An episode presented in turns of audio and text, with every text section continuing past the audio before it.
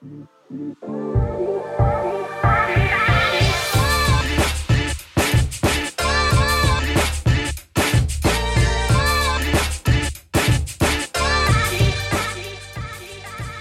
¿cómo están? Bienvenidos a un episodio más de Corazones en Fuego en esta tercera temporada donde queremos tener conversaciones reales, honestas, que puedan aportar valor a tu vida.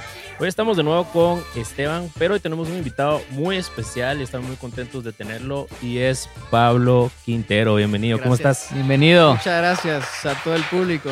A toda la audiencia. Muchas gracias, ya Esteban, por, por tenerme acá. No, Gracias por gracias. estar acá. Gracias a vos por aceptar la invitación. Decía, no, al contrario, decía que hace un ratito que eh, es súper importante para mí por, por platicar con ustedes. Me- creo que estoy expectante de qué, qué puede salir de esta conversación. Bueno, bueno, Bien. gracias, gracias. Bueno, te llamas Pedro Pablo. ¿Cómo te dicen? ¿Cómo te dicen? Si te digo cómo me dicen, está un poco, me va a dar vergüenza, pero me dicen pipi. En Pipi. español no está tan bonito, pero es eh, P y Las P en inglés, P. ¿verdad? Mis Ah, iniciales. PP. Sí, yo- PP, Yo sí, acabo de, eh. ver un, acabo de ver un video de Lead precisamente y cuando, cuando Juan Diego estaba presentando quién iba a predicar, Sí. bueno, ahorita estoy bien, bien emocionado porque Pipi iba a predicar y yo, Pipi, Está nunca lo he escuchado, ¿no? será nuevo en, la, en Lío, en la iglesia. Revolución. Pero después hizo sentido que fuiste vos, Sí, sí, sí. Pedro Pablo. Y te dicen Pedro Pablo o Pipi o Pablo, ¿cuál es el que más? Pablo, Pablo me dicen. Pablo. La mayoría de personas me dicen Pablo. Ok, ok, buenísimo. Gracias, hermano. Mira, pues, te quiero hacer una pregunta. Así bien sincera. Yo te conocí tal vez por ahí por el 2015, tal vez 2016, donde, donde yo estaba grabando unas sesiones en vivo Ajá. con un amigo de, de bandas. Invitamos una banda nueva, que no, no la conocíamos, y ya conocí a algunos músicos, y vos eras el frontman, el que cantaba. Y dije, bueno, esta banda me imagino que va a ser chilera, que no sé qué. Y para ser sincero, fue una de las bandas que más me gustaron de 35 bandas que yo grabé ¿va? y que mezclé y toda la onda. Gracias. Eh, muy buena música. Pero yo te conocí ahí al poco tiempo, no sé, como pudieron haber sido unos meses. Vi que estabas en la iglesia, ya cantabas en, en lead y eras, ya estabas como bien metido, Ujú. ¿entendés? Pero yo creo que hubo un cambio ahí 180, como la canción. pero, pero quisiera que nos contés qué pasó ahí, que podamos conocerte más eh, desde el principio. O sea, Sí. cómo llegaste hasta donde estás hoy, porque definitivamente ha sido una muy buena aventura, muy interesante. Entonces, contanos más o menos y vamos platicando, ¿te parece? Sí, claro, mira. Eh, Yo recuerdo que cuando estaba en, en Mesas, ese Mesas, es el Mesas. nombre de la banda, fue hace como unos seis años, Por tal ahí, vez. ¿sí? Y eh, yo toda mi vida he creído en Jesús. Lo he creído por la enseñanza de mis padres, pues, ¿verdad? Pero hace como cinco años y medio, seis, yo tengo, yo voy manejando eh, a casa de mis papás. Y mm, está chistoso porque iba manejando frente a la iglesia a la cual asisto ahora, casa de Dios, ¿verdad? Y manejando. Venía ya de un tiempo en donde visitaba iglesias. Yo, fue una temporada como de dos meses en donde yo empecé a visitar distintas iglesias queriendo que Dios me hablara. Estaba desesperado, estaba como descompuesto Mm, en esa temporada de mi vida, no sabiendo a dónde iba ni qué era lo que me había traído a donde estaba en ese momento. Entonces, eh, bueno, quizás sí sabía una serie de malas decisiones, ¿verdad? Porque estaba eh, muy inestable y tomando decisiones mu- basadas mucho en emociones eh, en, ese, en ese momento.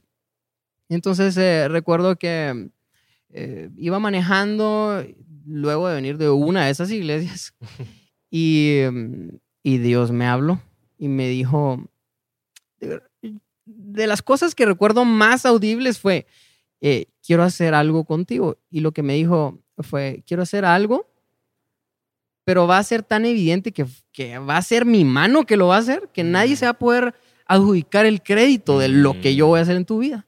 Y me dijo, y me hizo la pregunta que tenés en tus manos. Pero yo nunca había escuchado la voz de Dios, nunca. O sea, si ustedes eh, están escuchando esta conversación y, y dicen, ah, este brother eh, escuchó la voz de Dios y yo nunca la había escuchado. Pero ¿cómo y fue? no puedo explicar, o sea, es- era como que vamos a usar esta, esta, ah, no sé si es, eh, bueno, este ejemplo o esta comparación. fue como que si las oraciones que Dios me estaba diciendo me las estaban tatuando en la mente. Era como una cosa que encajaba y encajaba y encajaba y de la nada yo entendía que me estaban hablando. Eran pensamientos míos, pero no eran pensamientos míos, era una cosa Era como O sea, un pensamiento que sobresalía dentro de todo. Ajá, que- y, y era algo que yo decía, nunca he tenido este tipo de ideas, pues nunca mi, Esto es nuevo. algo sí, pues. que no era de mi cabeza estaba en mi cabeza, era una cosa, no, no puedo explicar. Y me dice, "Na- nadie se va a poder dar el crédito de lo que voy a hacer. Y me dice, ¿qué tienes en tus manos? Y yo le dije, oh, si me preguntas qué te- tengo en mis manos, y todo esto en segundos, ¿verdad? Si me preguntas qué tengo en mis manos, no tengo nada. o sea, no tengo dinero, no tengo contactos, pues no, no estoy en una plataforma que me permita mm, exponer eh, nada al respecto de lo que tú significas y de lo que podrías hacer en mi vida. Estoy en, en un punto en donde hago música y hago música que, que habla de mis heridas y de tal vez las chavas con las que estado. O sea, no, no tengo nada, no tengo nada de profundidad, no tengo nada de un valor que te pueda servir, quizá, le dije Dios. Y me dice, buenísimo, eso poco que tenés lo voy a multiplicar como los panes y los peces. Wow. De un par eh, en, en dos canastos o en un canasto que tengas de un, un pocos panes y un pocos peces, le voy a dar de comer a mucha gente.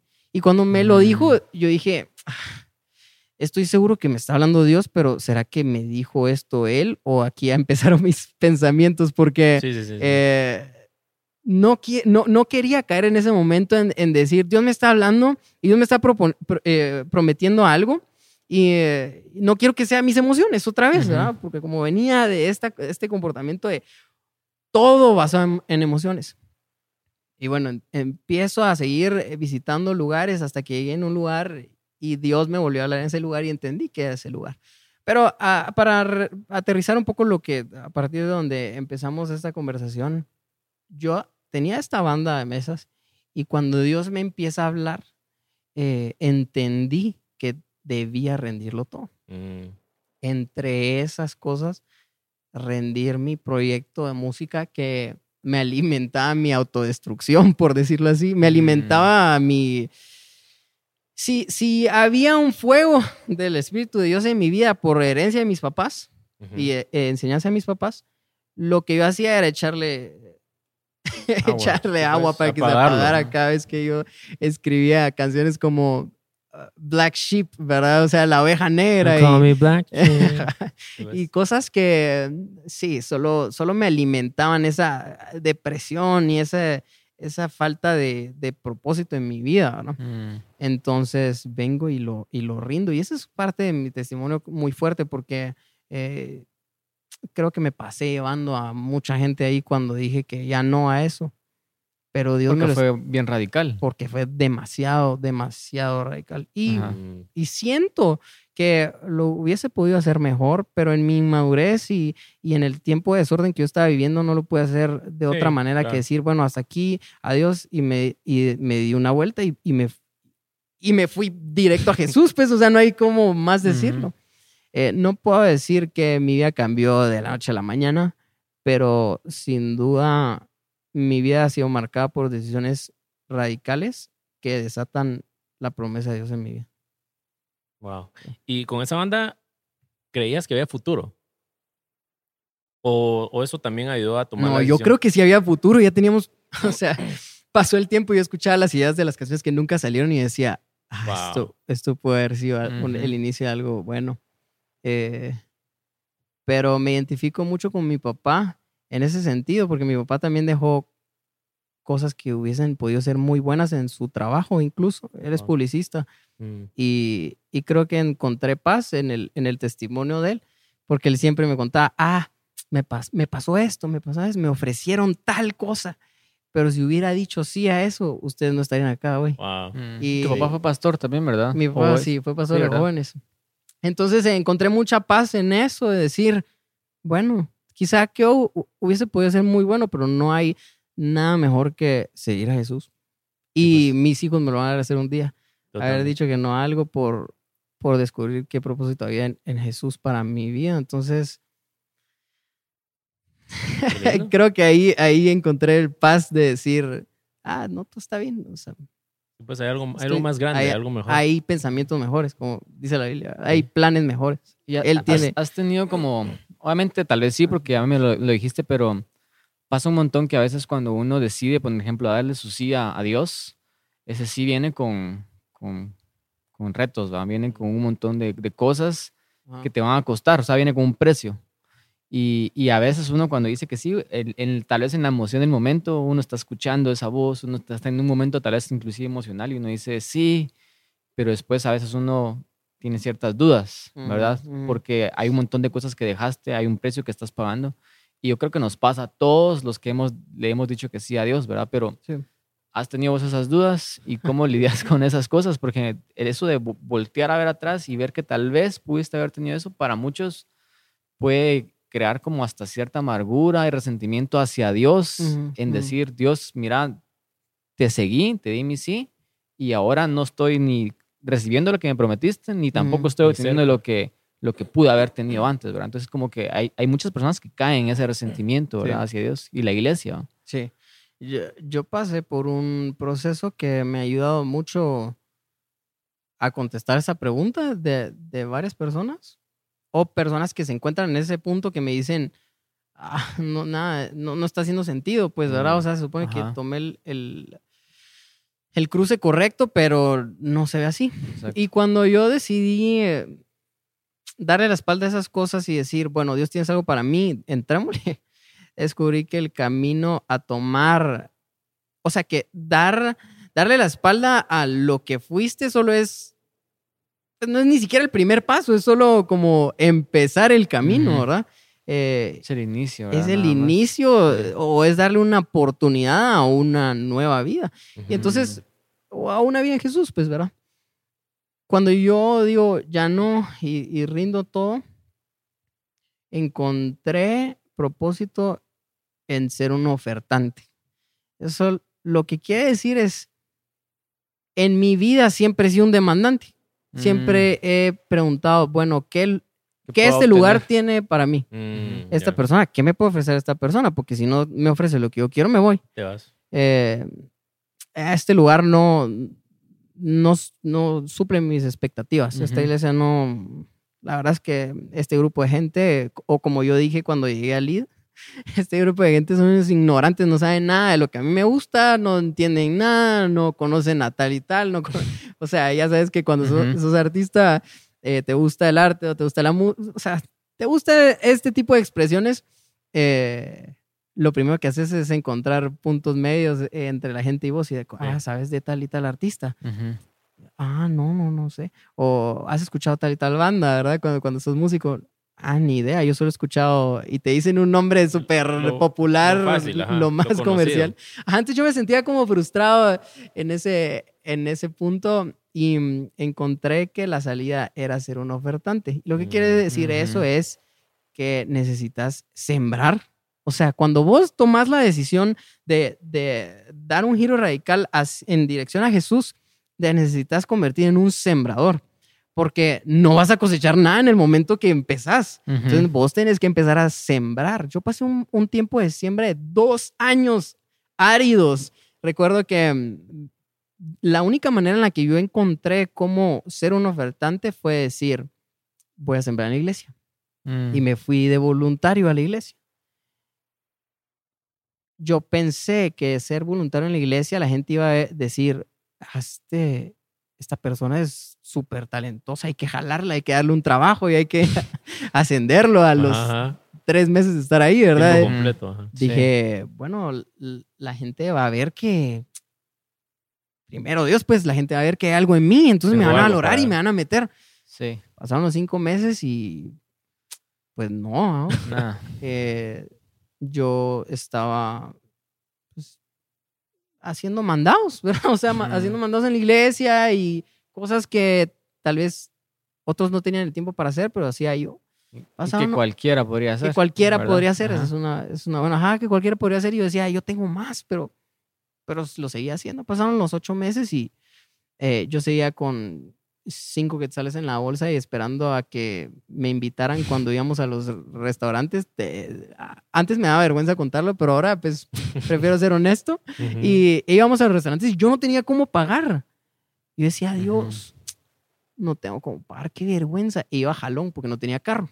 Mm. Me pasaban a traer y siempre que yo no tenía me invitábamos, era una cosa loca. Eh, y entonces empecé a hacer el- la broma de, ah, si es que yo pago sin dinero, ¿verdad? Yo sí, yo voy sin dinero porque no tenía dinero.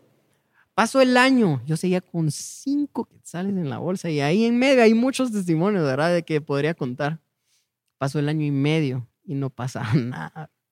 ¿Te imaginas año y medio que tenés algunas victorias, como que haces una canción y pues la gente le gusta, empiezas la banda, esta banda lead eh, a la que yo pertenezco. Mm, eh, y eh, pues parece que las cosas avanzan, todos avanzan, ah, gente brilla y vos incluso puedes brillar si querés, pues, pero no avanzas. Sí, pues, O sea, menos vos, ajá. El que hace música va a entender que vos puedes hacer una canción, vos puedes tener una banda, vos puedes hacer lo que querrás, vos te- puedes tener plays, pero no avanzar pues en la vida. O sea, Sí. Sí, sí, sí. y sí. eh, recuerdo que, vaya, si no dudé, después del año y medio de haberle dicho que decía adiós y ver un montón de cosas pasar y sentirme igual de estancado. Pero si te convertís en un sembrador, tarde o temprano vas a cosechar Definitivamente. y Mm. empecé a cosechar. Y entonces se convirtió en mi estilo de vida. Dije, no voy a parar nunca de cosechar, de sembrar. Nunca voy a dejar de ser ofertante, nunca voy a dejar de ser eh, un sembrador en la vida de las personas. eh. Y una vez una persona me dijo, cuando estaba a punto de tirarlo todo, una de todas esas veces que estuve a punto de tirarlo todo, porque le quería tirar todo muchísimas veces, Mm. me dijo, no hay mejor lugar para sembrar que en la iglesia Mm, y decidí sembrar ahí y todo lo que tengo yo estoy seguro que ha sido producto de esa siembra. Mm. O sea que en ese tiempo de la espera, tu ancla, llamémoslo así, es saber que en el futuro vas a cosechar algo. Porque sabes que sembraste. O que estoy sembrando o que pues. seguís sembrando. Ajá. Ok, ok. Esa es muy, muy buena analogía porque muchos nos desesperamos porque no hemos sembrado. ¿va? O esperamos buscar resultados, una cosecha, donde nu- nunca hemos hecho nada. Y es muy fácil tirar la toalla y desesperarse. Sí. Y después de esos años, dos años, ¿qué pasó? Bueno, esos- después de esos dos años eh, me dan un trabajo En la iglesia. en la iglesia Mm. y yo no... Cuando yo empecé no, no iba por eso, pero en, a partir que me dan un trabajo en la iglesia, yo en la iglesia encontré esposa. Eso. Yo en la iglesia encontré propósito. O sea, cuando esa persona me dijo el mejor lugar para sembrar en la iglesia es en la iglesia, literal, de esa tierra vino Todo. toda mi bendición, pues. Claro. Wow. Entonces, a partir de esos dos años, creo que mm, puedo decir que la iglesia me salvó la vida. pues. O sea, no he escuchado muchas veces eso, pero creo que porque no hemos enseñado lo suficiente que ese lugar vale la pena, en ese lugar vale la pena sembrar. pues. Ujú. Claro. Ese, ese lugar me salvó la vida y mi pastor me realmente me preparó para lo que he estado viviendo y eso lo, siempre lo voy a agradecer. ¿verdad? Entonces, eh, estoy muy agradecido con la iglesia yo, pues, ¿verdad? Eso es lo que me hace no darle la espalda. Eso es lo que me hace no, No, resentirte. no rendirme con ella. Sí, pues. Porque sí quiere ganas. Sí, quiere ganas. Sí. Pero eh, ver lo que ha hecho por vos, la iglesia de Jesús. Y Jesús, pues, o sea, yo digo, la iglesia me salvó la vida, pues, pero porque es el, el- lo que Jesús usó para, para salvarme, para darme un propósito, una dirección. Entonces, eh, sí. Sí, buenísimo. A, a mí me parece súper increíble como lo que dijiste de, de- de ser sembrador, ¿verdad? Porque la mayoría de nosotros no entendemos la vida de esa manera. Mm. Mm. Entonces uno, como vos dijiste, siempre uno espera recibir ciertas cosas, uno está esperando ciertas eh, eh, obtener todas las cosas que queremos, suplir necesidades, etcétera, Ujú. pero sin la mentalidad de que primero tenemos que dar algo, o sea, es como bien fácil llegar a recibirlas, ¿verdad? Sí. Entonces, eh, yo igual en que vos me identifico un montón con lo que dijiste porque yo estoy en un punto en mi vida donde yo siento que estoy cosechando un montón de cosas, Mm. ¿verdad? Y, y es, y es como bien bonito y a veces uno hasta se siente como medio culpable, ¿verdad? Porque dice, ¿de dónde están viniendo todas estas cosas buenas en mi vida, Mm. ¿verdad? Pero yo creo que, que es eso, ¿verdad? Es como la fidelidad y cuando mientras estabas hablando yo solo me recordaba, por ejemplo, de, de, de la vida de los discípulos y cómo cuando vos dijiste, seguir a Jesús es solo el inicio, pero después hay una gran vida de, de desafíos, de pruebas y todo. Al Sí. final, yo sé que sí hay recompensa, al final hay, hay beneficios, hay cosas que, que Dios te da y todo, pero es, es después de ese proceso de, de siembra. Y creo que la sociedad también el día de hoy funciona al revés, porque nosotros somos eh, consumidores por, por instinto, ¿verdad? Somos Ujú. demandantes, dijiste, ¿verdad? Ajá. Demandantes, eh, tenemos esa mentalidad de que queremos las cosas ya Sí. y no queremos pagar los precios. Y el problema es que traemos esa mentalidad a Dios y queremos hacer lo mismo con Dios. Basta, Mm. bueno, voy a creer en vos, pero me das todo lo que yo quiero.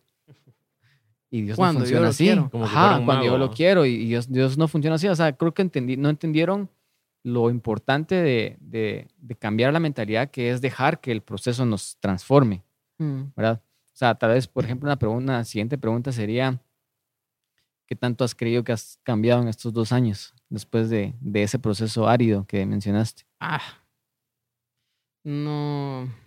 Bueno, obviamente, seguramente sigo eh, arrastrando cosas de, a- de Es un antes. proceso, ¿verdad? Pero yo lo que soy. Y, la, y el Juan Diego es mi pastor, Juan Diego Luna.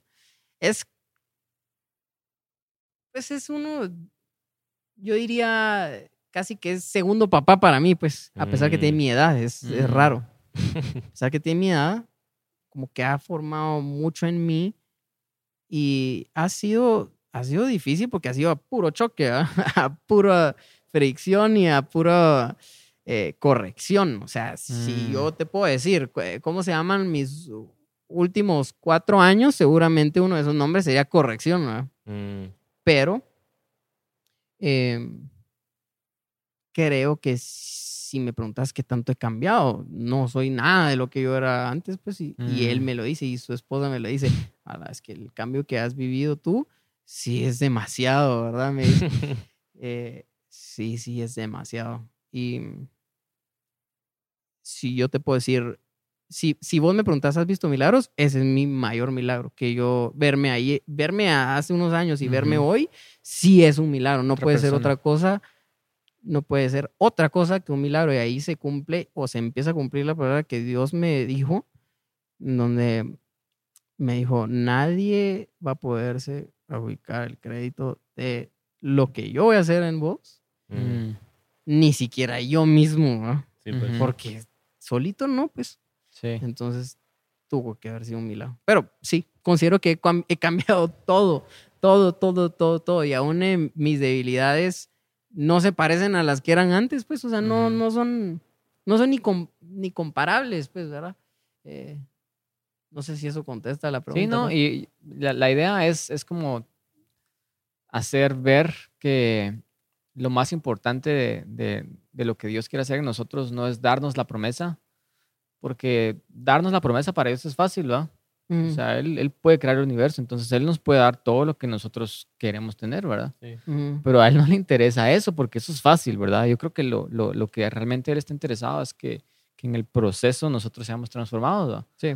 Porque cuando estemos ahí, eh, seamos personas que no quitan los ojos de Dios y, Mm. y se enfocan en las promesas y decir, ah, ahora soy famoso, ahora soy eso, tengo, y, y se olvidan de Dios, ¿me, me entendés? Sino Ujú, es de saber, de estar en, en un lugar de, de influencia de- y estar en esas promesas y decir, no soy yo, es Dios, ¿verdad? O sea, eso es como que lo, lo, lo más valioso de- del proceso y lo que, lo que miro y tal, tal vez es como algo que tal vez las personas pueden absorber de, de esto. Sí, y mm, yo creo, estoy convencido que mi vida cambió para construir. Mm, Yo me, este último tiempo me he obsesionado con construir. Porque entiendo que Dios no me llamó o no me convertí en un sembrador para cosechar solo para mí, sino que el- encontré, yo siempre decía a mis papás, un, un pequeño paréntesis acá, yo siempre decía a mis papás, no soy feliz.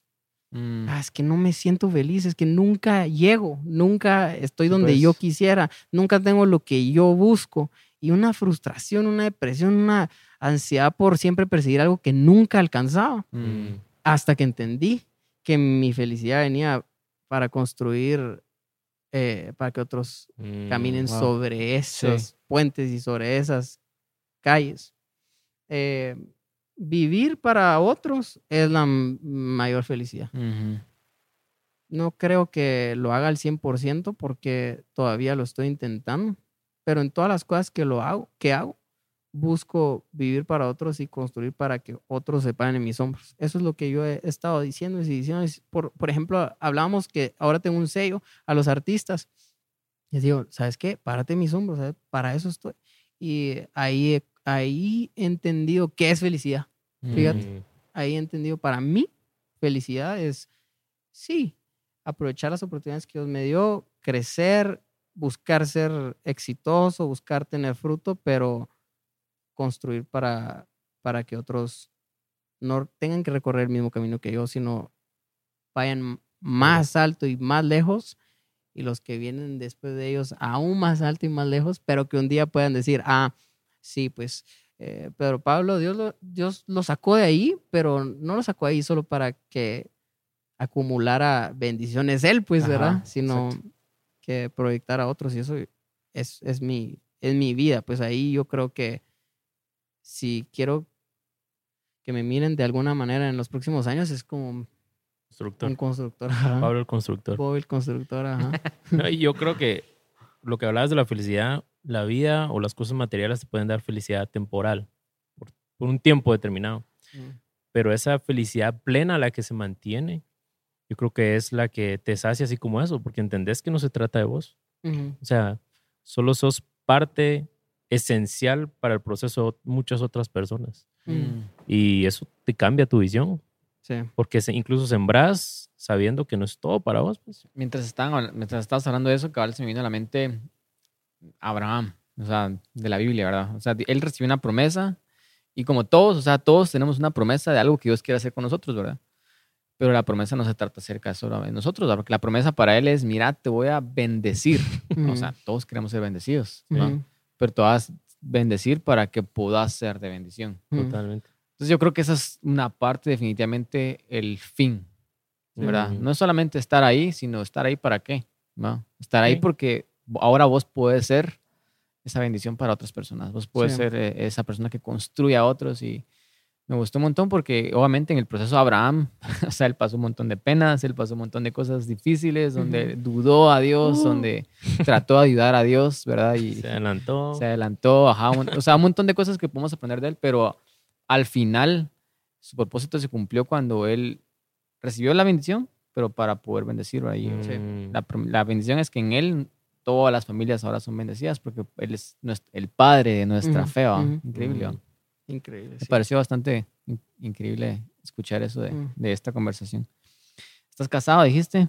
Ya estoy casado. ya ¿Cuántos tengo años tenés? Dos estar- años de Dos casado. años. Wow. Sí. Eh, una pregunta que tal vez nosotros tenemos con Chai. Necesitamos nos escuchar. Porque mira, de cierta manera nosotros también trabajamos en la iglesia y, y tenemos otras cosas que siempre estamos haciendo, otros proyectos, cosas así. Ajá. Y encima de eso tenemos familias con hijos, ¿verdad? Entonces, ¿cómo, cómo balanceas vos las cosas que haces? ¿Cómo te va con, con- con el ministerio, con tus proyectos y tu familia? Me cuesta demasiado. Perdón, mi amor. No sos Si el- estás no viendo somos- no esto. somos los o estás muy enojada para ver esto en este momento. Esperemos que ya se Me le haya cuesta pasado. muchísimo. Yo Un, creo un abrazo. que... Un abrazo para la Un familia de abrazo, Pablo. sí. Ah, creo que tengo una buena educación en cuanto a familia. Creo que se me ha enseñado mucho que familia es número uno, pero muchas veces sigo poniendo trabajo y eh, voy a quitar la palabra trabajo. Muchas veces sigo poniendo iglesia primero que mi Mm. familia y me equivoco. Y, y trato de corregirlo y trato de, de administrar mejor mi tiempo. Ah, pues, yo soy malísimo para administrar mi tiempo. Es algo que estoy constantemente tratando de mejorar.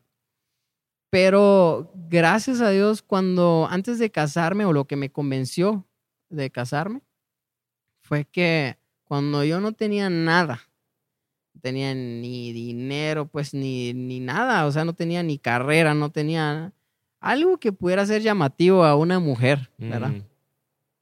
Quizá era difícil admirarme en ese momento de mi vida. En ese momento de los más bajos de mi vida, mi esposa me dijo, yo creo en ti. Me dijo, yo creo que vas a un lugar y yo quiero ir a ese lugar contigo. Mm. Y eh, ese, eso fue lo que al mismo tiempo me, me dio más valor para, y me proyectó pues para Mm. buscar lo que Dios tenía para mí, pero eso es también lo que la hace hacerme ganas. Pero ella era tu novia. Ahí era ni, O mi ni, tu novia, no era mi novia, amiga. era mi amiga y yo estoy seguro que Dios le dijo que me dijera eso porque, mira, yo en mi vida nunca había sentado cabeza, nunca había formalizado, nunca me había querido comprometer con nadie. Y eso Mm. involucra, siendo muy vulnerable, eso involucra, nunca había querido serle fiel a alguien para decir, yo voy a caminar contigo, casemos. Nunca, nunca, pues. Si yo a alguien le era fiel, era a mí solamente y aún Mm. así a mí, yo me fallaba a mí mismo. Claro, pues claro. Me iba boicoteando. Entonces, eh, que ella me, me dijo eso, que me, me haya dicho eso, esa, fue creo que una noche en la cafetería de Casa de Dios, hasta me recuerdo que, qué ropa llevaba. Yo no soy de esos que se recuerda qué ropa. O sea, y marcó, esa pues, vez marcó. sí me marcó de tal manera que yo me recuerdo qué ropa llevaba, eh, que estábamos en un congreso, que todo, pues, y cuando me lo dijo, fu- fue, yo estoy seguro que fue un tiempo de Dios, pues, y eso es lo que le hace a ella aguantarme muchas veces que no manejo bien el tiempo. Entonces, eh, creo que ha sido clave para mi vida que ella vea lo que no se ve en el momento, sino Totalmente. que desde el inicio ha visto hacia dónde voy, pues, ¿verdad? Muchas veces ni yo lo veo y ella dice, El no, potencial. no, o sea, vas a ese lugar, vas a tal lugar, vas a, vas Ah. a este momento de tu vida. Y yo, será, mi amor? no sé, pero es lo que me ayuda a que, a que ella me tiene paciencia, tiene mucha paciencia, porque no soy tan bueno a administrar mi tiempo con la iglesia y con los proyectos que tengo, pero quiero pensar que lo voy a lograr. voy a lograr mejorar eso de mí. Así que no tengo ninguna solución, amigos, lo siento. no tengo Pero ninguna. aporta, aporta Era, valor. era- era nada más para saber que, que no estamos solos los únicos. Mm, mm. Porque, este mundo. porque a todos igual, o sea, yo también tengo, como vos, eh, a veces uno se mete tanto en, en lo que hace porque es importante, ¿verdad? Ajá. Uno dice, es que Dios eh, me llamó, Dios me escogió, yo estoy ayudando a otras personas, yo estoy construyendo vidas, esto importa. Sí, ya he dicho eso. Y te, te metes tanto a eso que obviamente tenés que dedicarte a eso, dedicas tiempo y, y- y- y eso es lo que pasa en el ministerio que afecta tu, tu, tu casa, ¿verdad? Y, y tu esposa se resiente, que, porque en la, en la mente de tu esposa tal vez y, y- y de tus hijos, ¿verdad? Es, estas personas de la iglesia son más importantes que nosotros, Claro. porque mi papá le está dando más tiempo a ellos, ¿verdad? prioridad. Y han habido muchísimos casos, o sea, obviamente nosotros estamos empezando, ¿verdad? Y gracias a Dios yo creo que no vamos a parar mal porque, porque estamos viendo el problema desde ahorita, Exacto. Sí. pero muchos, un montón de, de personas que se dedicaron a ser pastores, a servir a la iglesia, terminaron con matrimonios rotos, ¿verdad? Eh, hijos que no quieren saber nada acerca de Mm. Dios. Ni el Porque- ministerio, sí. Si, se si la persona que, que se supone que me tenía que amar, que era mi papá, es el pastor, y, y a eso es Dios, yo no quiero saber nada de Dios, ¿verdad? Es como que es, es, es real, creo Sí. yo, y nos Mm. pasa un montón que, que estamos sirviendo a Dios, ¿verdad? Entonces, tal vez no tenemos solución, No Pero- hay solución. pero, Hay esperanza, amigos. pero no sé, ¿qué- ¿cuáles son las cosas que tal vez crees vos que te han ayudado a, a- a no caer en ese, en ese ciclo vicioso? Mm, yo creo que de nuevo, mi esposa, literal. O sea, es que ella sí me, me hace ver las cosas que están malas y me las dice en- Y esos Frío. duelen. Y esos duelen. y bastante. y bastante. Y, y, y también tener a alguien que va a la par mío, así como ustedes, y ver, tener un espejo ahí, Mm. de decir, ah, a esta persona también está pasando lo mismo. Esta persona también tiene los mismos retos. Claro. Y estoy viendo que, o sea, tener como alguien que vaya con vos es clave. Ayer pensaba, nosotros eh, no fuimos hechos para seguir a Dios solos, pues, ¿verdad? No. Cuando Jesús manda a los discípulos, igual los manda de Vale. dos en dos, pues, o sea, eh, es necesario, es clave en la vida y en el caminar con Jesús, estar rindiendo cuentas. Y lo que más me ha Mm. ayudado es tener a alguien que rendirle cuentas y a alguien Mm. que decirle, mira, sabes que estoy, está terrible esto, no estoy sabiendo administrar el tiempo, por ejemplo. Eh, estoy teniendo estos problemas y tener a alguien desde afuera que te diga, sabes que estás haciendo esto mal, sabes que tienes, Mm. que, tienes que darte la, la vuelta ahorita, estás a tiempo y corregir esto. Eh, y alguien que se, que se interese y que le importe lo que estás viviendo es clave en, en la vida, pues. Si vas a seguir a Jesús solo, ah, te doy, te doy cierto tiempo y, y- y a- y ahí acabó. Sí. Y era lo que faltaba, lo que me pasaba antes a mí. Eh, muchos intentos fallidos porque me hacía falta un, un buen alero o un líder o alguien Ujú. que decir, ah, bueno, te voy a seguir. Y eso lo he encontrado en mi pastor, pues, ¿verdad? O sea, Mm. Alguien a quien admiro y digo, ah, lo está haciendo bien. Ah, eh, esto, este error no lo vi cometerlo a él y, eh, y estoy viendo que él lo está haciendo distinto, entonces yo lo voy a cambiar, ¿verdad? O sea, sí es clave eso, pues alguien a quien admirar, alguien a quien rendir cuentas y alguien con quien conversar eh, el día a día sin, sin juicio, sin, sin que te vean mal, sin que en un lugar seguro, Seguro. donde vos puedas exponer tus heridas y, y ser lo que vos sos cuando nadie ve, sí es súper clave. Totalmente. Pues creo que eso es... Y, y que al final, al menos con tu esposa, juntos saben que están construyendo, pues lo que estamos hablando al principio. No están construyendo para ustedes, sino para los que vienen detrás, para tus hijos. Y me, me gustó cuando dijiste que ella te dijo, yo creo, vos, cómo es importante. O puede verse como algo muy sencillo o que no tiene valor una palabra, pero una palabra te voló la cabeza. sí. hasta el punto que te marcó y te acordás qué ropa llevabas, que no sos así, decís, pero cómo las palabras tienen poder, ¿verdad? Y especialmente cuando no se ve, ¿verdad? O sea, Exacto. que alguien tenga fe en vos, es que eso es lo que también me marcó de Jesús. ¿Cómo alguien te puede ver fracasado y decirte, sabes qué, voy a hacer algo grande con vos, voy a hacer algo con vos? Y cuando ni vos mismo lo crees, pues. Sí, y luego lo haces y vos decís, wow. ah, la gran, ¿cómo, me, ¿cómo fue que me viste? O sea, ¿cómo le apostaste? Pues, o sea, ¿Cómo ibas a perder. mí? Eh, Yo te hubiera dicho, no, no creas en mí porque vas a perder o porque te voy a dejar Mm. tirado. Como he dejado muchas cosas tiradas en el pasado, como he dejado todo tirado, como he dejado todo a medias. Pero le apostaste y, y, y eso, fue lo, Wow. eso fue lo que me compró de Jesús y lo que me compró de mi esposa. Es ver el, el potencial, ¿verdad? Ajá. Que ni Mm. siquiera uno ve. Ujú. Sí. Habla- hablando acerca de lo que dijiste, de como que la importancia de tener a alguien en tu vida.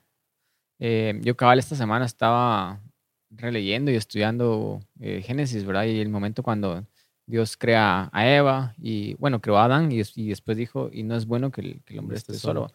Pero nunca lo había, nunca había, había visto esto, de que Dios dice que todo es bueno, ¿verdad? Porque todo lo que Dios crea es bueno. Pero en algún punto de la creación, Él dijo que algo no estaba bien, ¿verdad? Ah. Y, y a veces nosotros decimos, bueno, lo único que necesitamos es a Dios en nuestra vida. Y eso es cierto, o sea, necesitamos a Dios en nuestra vida. Es, es, es algún vacío que nadie más puede llenar.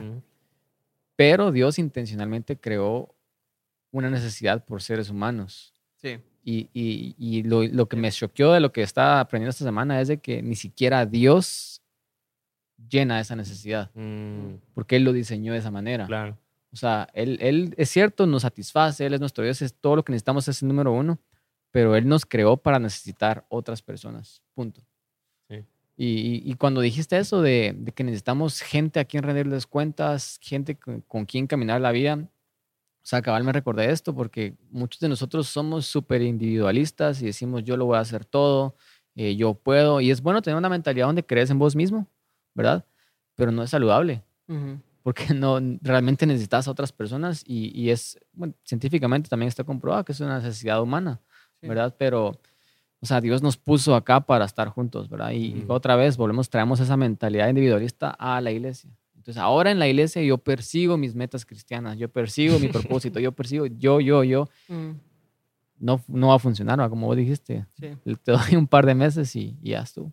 Ajá. Ajá. Y, y es interesante porque cuando ves lo ah, en el, en el medio artístico, y escuché un pintor muy famoso decir, moderno, decir hace unos meses, la clave de mi carrera fue saber con quién colaborar. Mm, Si vos lo Wow. traes a un, a un contexto moderno pop, no sé si es pop o comercial o actual, Kanye West, igual el mismo, el mismo discurso. Mm, La clave es saber con quién eh, colaborar. Si las grandes mentes Mm. eh, artísticas eh, necesitan de pilares clave para llevar a cabo sus ideas, eh, ahí está, ahí está la verdad pues de las cosas. O sea, un hombre no está diseñado para avanzar solo y si, y si avanza solo va a llegar hasta cierto punto, pero con las personas correctas puede hacer historia, pues Mm, puede, puede hacer algo que, que cambie el mundo. Y mm, Jesús buscó a 12. Jesús tenía 12. Jesús No mismo. sí. Si Jesús lo hubiera podido hacer todo solito, entonces, ¿a qué iba a buscar a otra gente? Claro. Eh, pero ellos fueron clave para la historia de Jesús en la tierra, pues como ser humano. Y, mm, y me gusta, me gusta pensar que los creativos, los grandes creativos, las grandes mentes creativas eh, dicen que si la clave de ellos fue con quién colaborar, entonces nosotros como creyentes debiésemos de pensar eh, en, en buscar colaborar y en buscar apoyarnos en otros y en buscar compartir ideas, en buscar compartir debilidades, Mm. buscar exponernos, ser vulnerables, eh, apoyarnos. O sea, creo que es algo que no mucho se enseña, ¿verdad? Porque es muy difícil. Sí.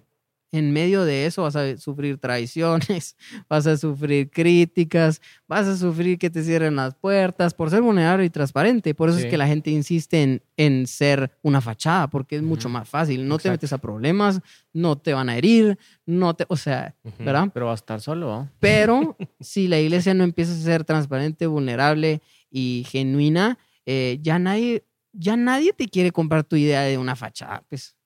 O No sea, es sostenible, claro. no, ya aquí a todos, ya todos son lo que son, pelado en las redes sociales, pelado en YouTube, pelado en eh, lo que querrás. Sí. Si todos están siendo tan atrevidos para mostrar su esencia, nosotros no podemos estar con la misma historia toda la vida, No, pues no, no, el no. tiempo ya cambió, estamos Sí. viviendo un año que no ha sido, vamos, estamos por vivir un año que no ha sido escrito y seguimos con la misma narrativa de hace 20 años, es imposible. Claro. Eh, entonces creo que definitivamente necesitamos ser acompañados, encontrar un- una comunidad, pero también basar nuestras relaciones en vulnerabilidad, eh, sin juicio y mm, cuidando, cuidándonos unos a otros. Ayer le decía a un grupo de hombres, eh, parte de mi red, le llamamos en mi iglesia, eh, una de las cosas que no vamos a hacer es no, no, no vamos a herir a nuestros hermanos. Y, y eso, no herir a nuestros hermanos y hermanas, creo que nos puede hacer eh, una comunidad grandísima, fortalecida y, y fiel un- fieles unos a otros, ¿verdad? O sea, Ujú. creo que podemos restaurar esa idea de prefiero ser solista para que no me hieran o para que no me traicionen o para que no me lastimen Exacto. A quiero ser uno de los nuestros porque de esa manera soy más fuerte, de esa manera soy a- voy a estar acuerpado, de esa manera eh, si caigo alguien me va a levantar, si me confundo alguien me va a traer claridad. Mm, Eh, y nosotros somos Jesús en la tierra. Jesús Sí. se va a mostrar a la vida, se, se puede mostrar milagrosamente, pero creo, quiero creer, como una persona me dijo, Dios puede hacer milagros en la vida sobrenaturales, pero Dios muchas veces va a hacer milagros en la vida de las personas a través de lo que hay en tus manos. Ujú. Entonces, Totalmente. Hablé todo un poco, pero, No, pero es que tomé café, entonces mi, mi casa así, ping, ping. Y hablando de colaboraciones, creo que es importante. Vos sos una persona que colaboras mucho con muchos artistas. O sea, ya no es solo o lead, sino después encuentras un artista featuring Pablo Quintero y te mantienes con muchas personas. Eh, ¿Cómo fue ese proceso para colaborar con otros? Porque yo me pongo a pensar, si uno quiere colaborar con otras personas, tal vez las otras personas ya están en el medio, llevan tiempo. ¿Cómo te la crees para Mm, colaborar con otros? porque puedes decir, ellos ya llevan tiempo, son exitosos, tienen talento. ¿Qué puedo colaborar con ellos si estoy empezando, por ejemplo? ¿Cómo Sí. fue ese proceso de...? Porque tuvo que haber un inicio en la colaboración, ¿verdad? Sí, he fracasado. sí, puedo pensar en veces, en varias veces que yo. Momentos que ni quiero revisitar en mi memoria porque me siento avergonzado, porque no lo hice bien, Ok, Mm, eh, o porque no di la talla. ok. Entonces creo que cómo, cómo agarré confianza y cómo creí que tenía algo que aportar, Ujú. eh, errando. Suena cliché, pero eh, la verdad es que cuando empecé a hacer dos historias rápido, eh, cuando empecé a, a- a querer liderar gente a, a Jesús, eh, fracasé varias veces, pero una de ellas me marcó para siempre. Y fue alguien que se levantó un día y decidió ser malo conmigo. Me llamó y me dijo, mira, eh, fíjate que todos los del grupo nos pusimos de acuerdo que ya no lo vamos a hacer.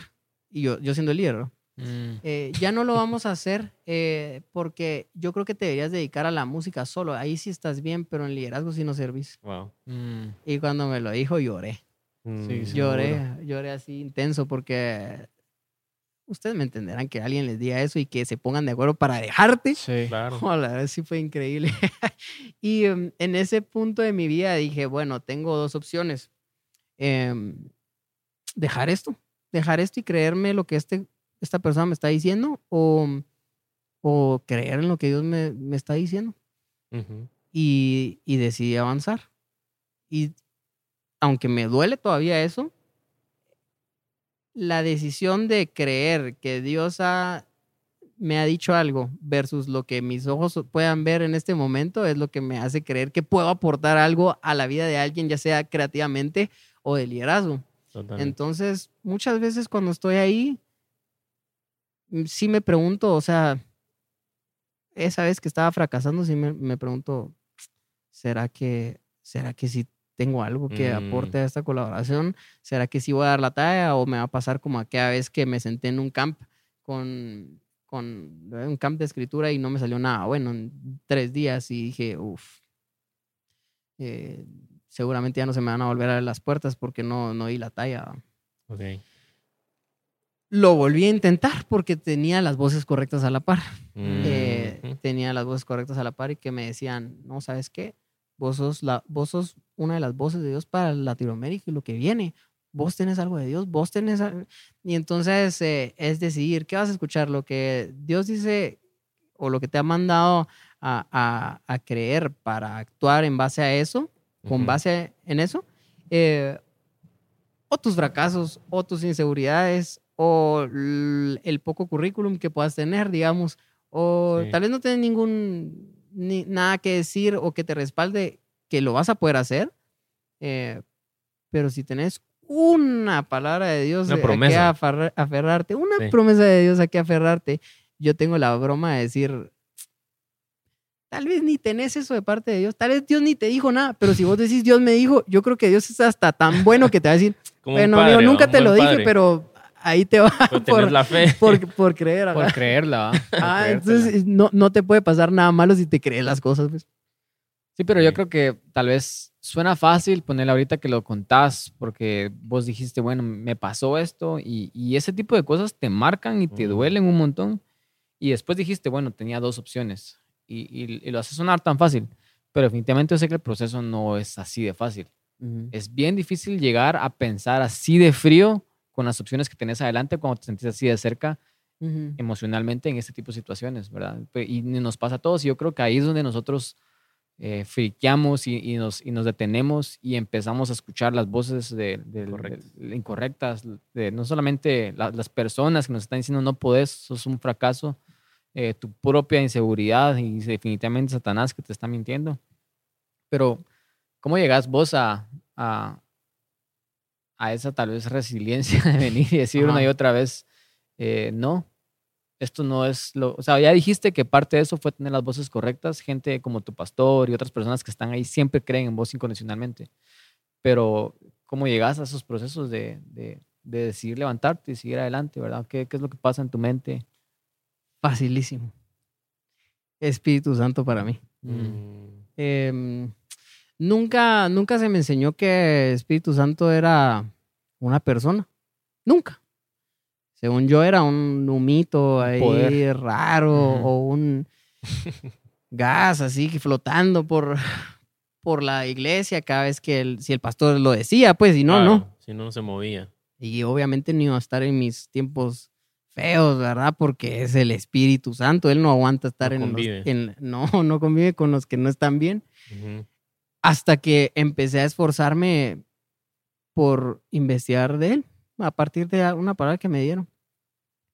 Y construir una, una relación con el Espíritu Santo ha hecho, ha hecho que haya tomado las decisiones que he tomado en la vida los últimos años. Eh, entender que Él es el que me, cosas como, Él es el que me convence. Él es el que me convence cuando yo no estoy mal, Él es el que trae algo a- adentro de mí que me convence a arrepentirme. Mm, Él es el que me recuerda lo que Jesús ha dicho. La, Mm. la Biblia dice, Él es el que recuerda los dichos de Jesús y eso es lo que me, me ha hecho aguantar. Porque cuando alguien me decía, no servís para esto, el Espíritu Santo me decía, recuérdate lo que Jesús dijo de vos. Recuérdate por qué Jesús te dijo que dieras una media vuelta y dejaras todo atrás. ¿Por qué? Porque te lleva a un lugar Ujú. porque vas camino a, a un lugar y que y, y él es el, el que él es el de verdad lo, lo que me ha sostenido. O sea, no, no puedo decirte que tengo otra fórmula más que interesarme por caminar con el Espíritu Santo. Si Jesús dijo que él iba a hacer una mejor obra que él mismo en la tierra, dentro de nosotros, mm, venía alguien que iba a hacer una mejor obra, yo creo que esa obra mejor, por decirlo así, es el, la capacidad de acompañarnos en todo tiempo, la capacidad de estar ahí en los pensamientos suicidas como en las victorias de tu vida, estar ahí en los momentos más oscuros eh, como en, en los momentos donde tenés muy claro todo. Y creo que la iglesia debiese enseñar más el acompañamiento del Espíritu Santo eh, y no solamente el- su poder para obrar cosas milagrosas, ¿verdad? Mm. Si la Biblia dice que el Espíritu Santo fue el mismo Espíritu que levantó a Jesús de los muertos, o sea, levantó al cuerpo de Dios hecho carne en la, en, en la tierra, eh, pero es el mismo que investiga tu corazón en la ciudad de Guatemala, en la zona 10, eh, Ujú. en una casa que, que no tiene cámaras ni, ni micrófonos y nadie está viendo. eh, es el mismo que investiga el, el corazón de un niño como el corazón de alguien que tal vez quizá aparentemente ya vivió una vida y ya tiene 90 años, ya está para morirse, ya nadie le pone atención, pero el Espíritu Santo sigue acompañándolo y Sí. sigue trabajando en, ese, en esa persona. O sea, me parece increíble cómo él puede ser tan inmensamente grande para interesarse por las cosas del universo y tan pequeño como Personal. Ujú. para investigar mi corazón todos los días y acompañarme. Entonces, em, pero si no te interesas, es como sos ignorante de la mejor arma Mm.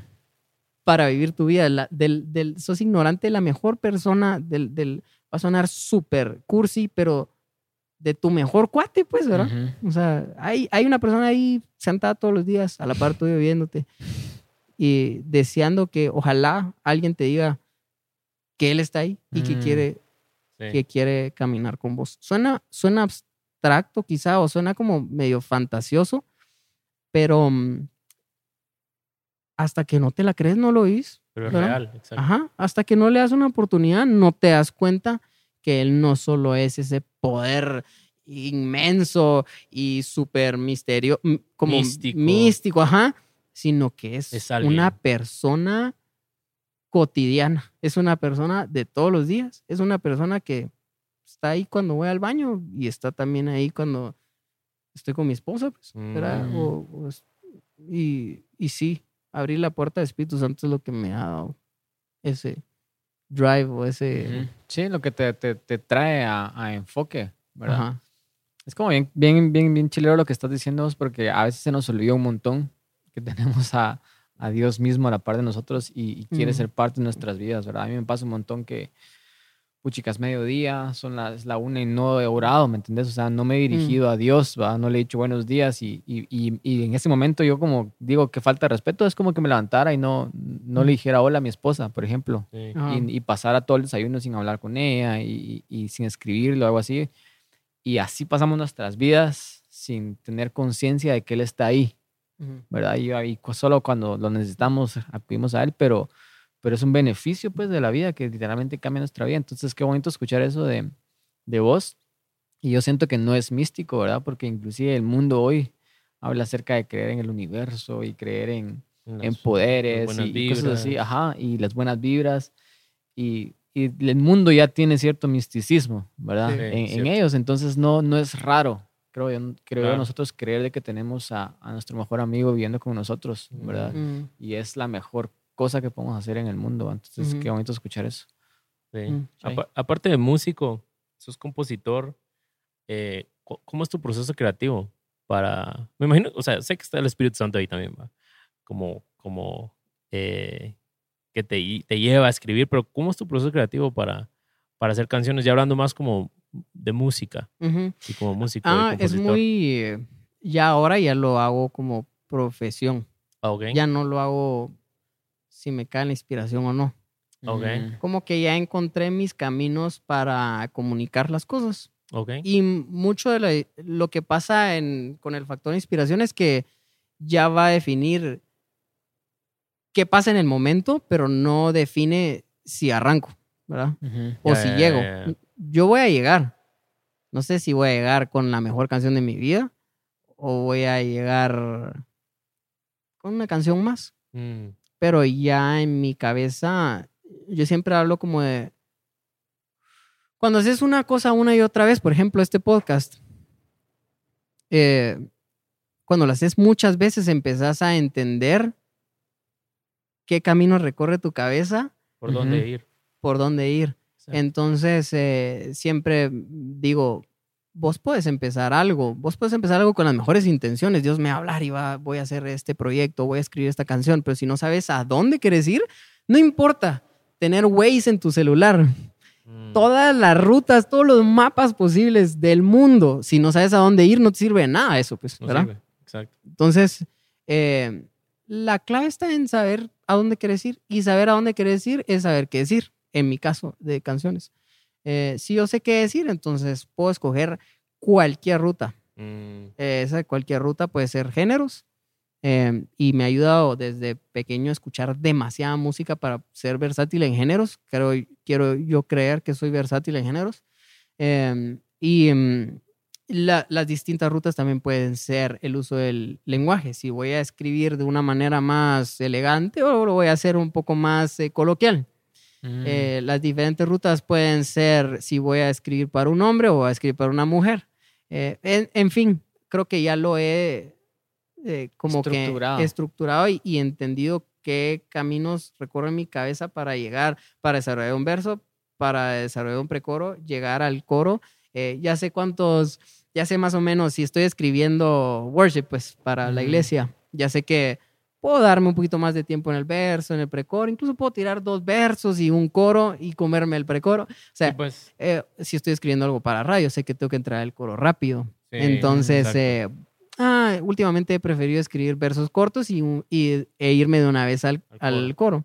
Entonces, eh, como que lo vas haciendo tantas veces que vas entendiendo mejor Mm. cómo lo haces, vas convirtiéndote en un profesional y no dependiendo tanto de la eh, inspiración.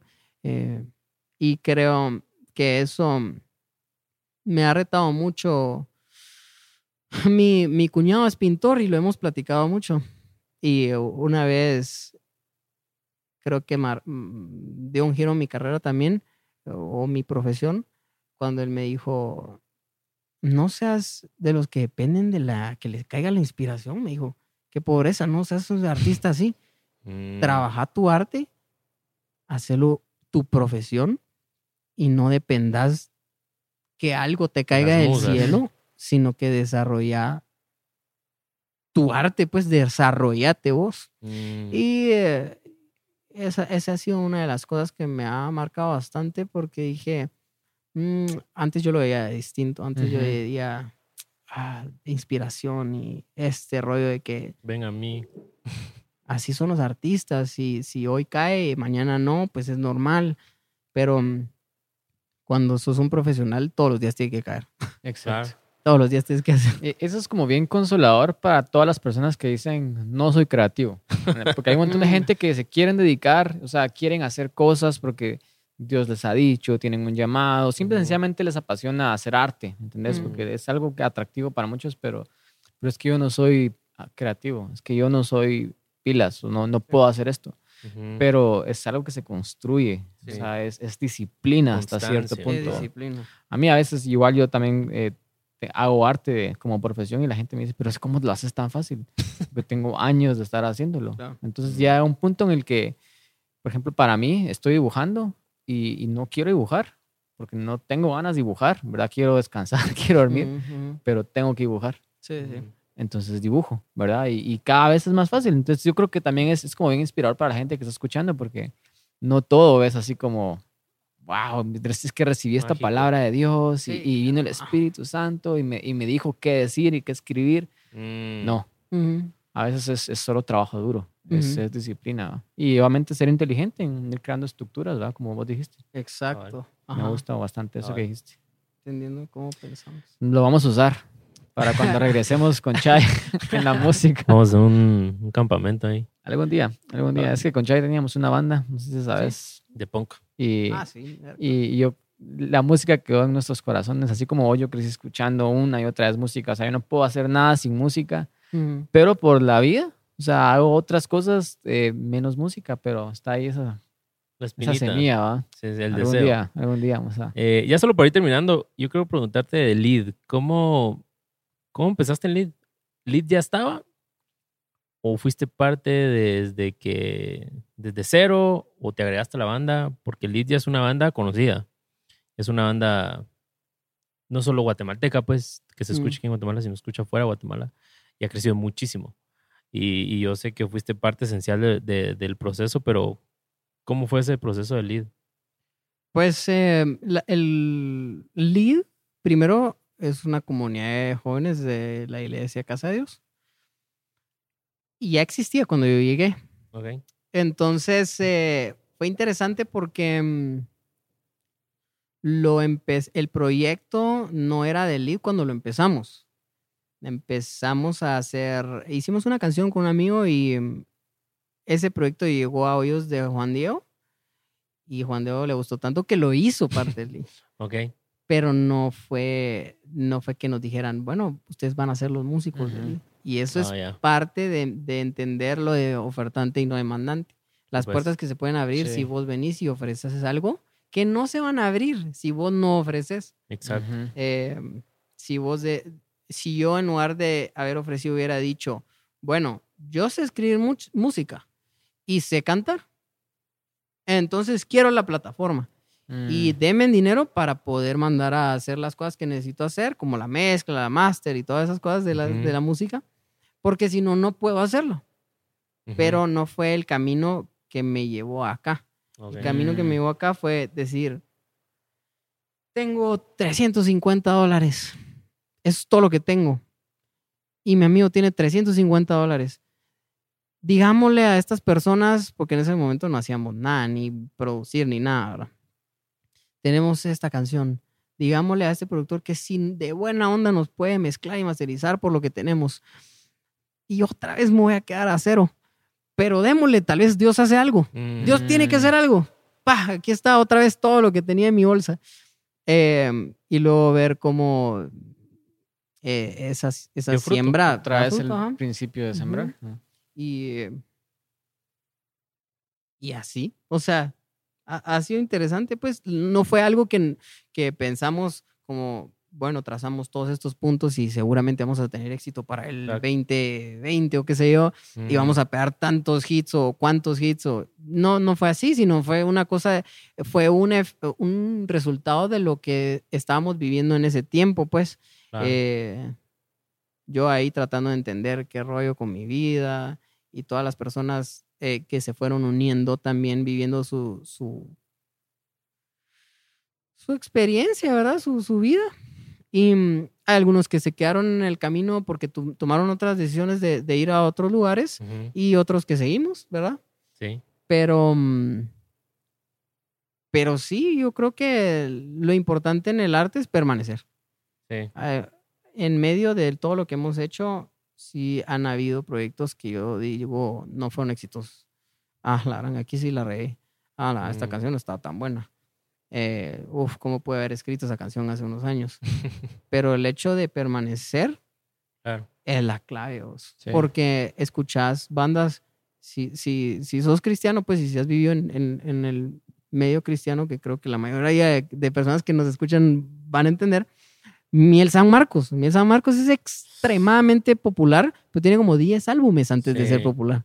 Entonces vos decís, hola, si aquellos hubieran, eh, hubieran desmayado al número 5, Que es bastante. que es bastante, al número mucho. Sí. 6, a la gran- pero no. Entonces, eh, Sí. el artista depende de la inspiración, sí. Podemos decir que ayuda mucho a la hora. Eh, el artista eh, necesita ser constante, sí, porque si no sos constante, puede ser que arranques tu plantita antes de tiempo, pues, Sí, y estabas a punto de dar fruto, pero la arrancaste antes de tiempo y te desesperaste. Entonces hay, hay muchos factores que no son románticos o no son sexys, digamos, de ser artista, que necesita haber en una persona artística para poder ser exitosa. Pues. Mm. Y es, y es en la vida también, no solo es como en el, en el ámbito musical ni, el, ni como artista, sino en la vida sí. O sea, hay ciertas ocasiones que necesitamos simple sencillamente permanecer en el trabajo duro, seguir sembrando a su tiempo. ¿verdad? Totalmente. Eh, qué increíble escucharte vos y tener esta Gracias. conversación con Qué vos. buena conversación. Muchas gracias. Realmente es, es como bien bonito escuchar tal vez el detrás de cámaras de tu vida, Mm.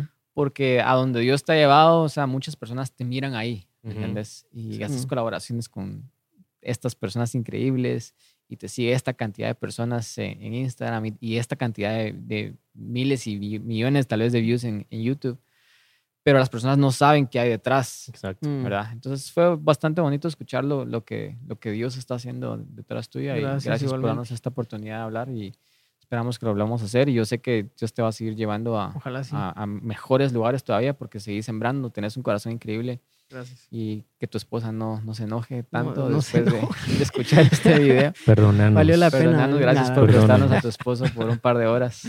Ahorita va a Muchas gracias, gracias por, por invitarme mucha y eh, me la pasé bien, me la pasé, no sentí el tiempo y creo que sí nos, nos, nos alargamos Nos porque no dejaba de hablar, eso, eso significa que, que me la pasé bien.